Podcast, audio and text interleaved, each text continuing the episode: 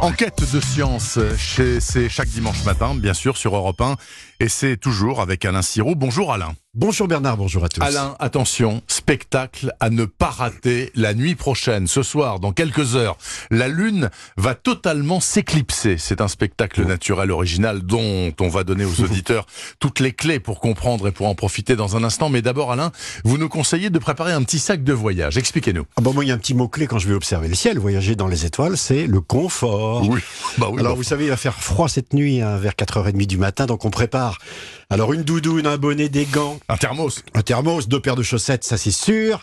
Euh, une chaise pliante, un transat. Et moi, je vais ajouter une petite paire de jumelles. Voilà, vous avez votre petit sac qui est prêt, Bernard Allez, tout est prêt, il n'y a pas de problème. On se lève à quelle heure et où va-t-on? Alors, le lever est matinal, ça c'est clair, puisque le spectacle débute exactement à 4h33 du matin, euh, avec une pleine lune qui est d'ailleurs euh, extrêmement haute dans le ciel déjà, et qui va glisser sa boule éclatante dans le cône d'ombre de la Terre. Alors, Ouais. Bah, où aller? Bah, Finalement, que vous soyez en ville, à la montagne ou à la campagne, la Lune est, est visible un peu partout. Donc mon conseil à moi, c'est de choisir un lieu où l'horizon ouest est bien dégagé. Pourquoi? Parce que c'est dans cette direction que va se coucher la Lune. Donc, et il c'est faut sans pas doute... un gratte-ciel euh, plein ouest. Ben non, puis il faut la meilleure opportunité pour photographier l'éclipse avec un paysage. D'accord. Alors il faut que vous nous rappeliez, Alain Sirou, ce qu'est une éclipse totale de lune. Alors sur scène, trois acteurs, Bernard. Le Soleil, la Terre et la Lune. Et Mm. lors d'une éclipse de Lune, ben, la Vous savez qu'il y a Terre... une chanson comme ça, Le Soleil a Ah, bah rendez-vous oui. avec la lune? Et là, la Terre est située entre le Soleil et la Lune. Évidemment, les trois corps sont parfaitement alignés, c'est la pleine Lune. Et comme la Lune tourne autour de la Terre, tout ça c'est des évidences, hein, Hein.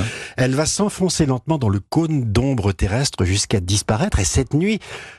la phase de totalité va durer de 5h41 du matin à 6h43. Ah bah, Une heure, on peut pas la louper. non, on peut pas la louper. Puis l'ensemble du phénomène avec euh, l'entrée et la sortie de l'ombre, en tout, c'est plus de 5 heures quand même. D'accord. Il n'y a pas besoin de lunettes spéciales. C'est pas comme l'éclipse de soleil où on pouvait être aveuglé. Il n'y a aucun risque. Pas besoin de protection parce qu'en fait c'est pas une lumière directe.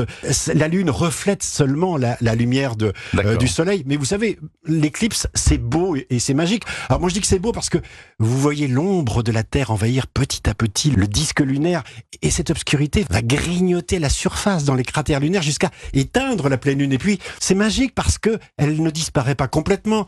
Euh, la lune reste éclairée indirectement par la lumière du soleil qui est déviée, on dit, réfractée en astronomie, c'est-à-dire D'accord. euh, tordu en quelque sorte hein, par l'atmosphère terrestre qui prend des couleurs qui vont alors euh, là de l'orange au rouge sang. En tout cas, c'est magnifique. J'ai déjà vu ça une fois. C'est absolument top. Encore une question, Alain. Pourquoi les couleurs varient-elles du jaune euh, au rouge cuivré en substance? Alors ça dépend de la distance de la Terre et la Lune. En fait, plus elle est proche la Lune, plus l'obscurité est importante, euh, ce qui sera le cas cette nuit. hein.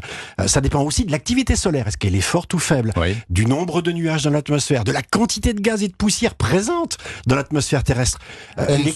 Est plus sombre, par exemple, s'il y a eu des, éruptions volcaniques ou des tempêtes. Et à chaque fois, c'est différent et c'est très souvent imprévisible. Pour les scientifiques, Alain, euh, ça sert à quoi une éclipse de lune? On apprend des trucs? Alors clairement, à rien. Ah, rien. C'est juste juste. beau.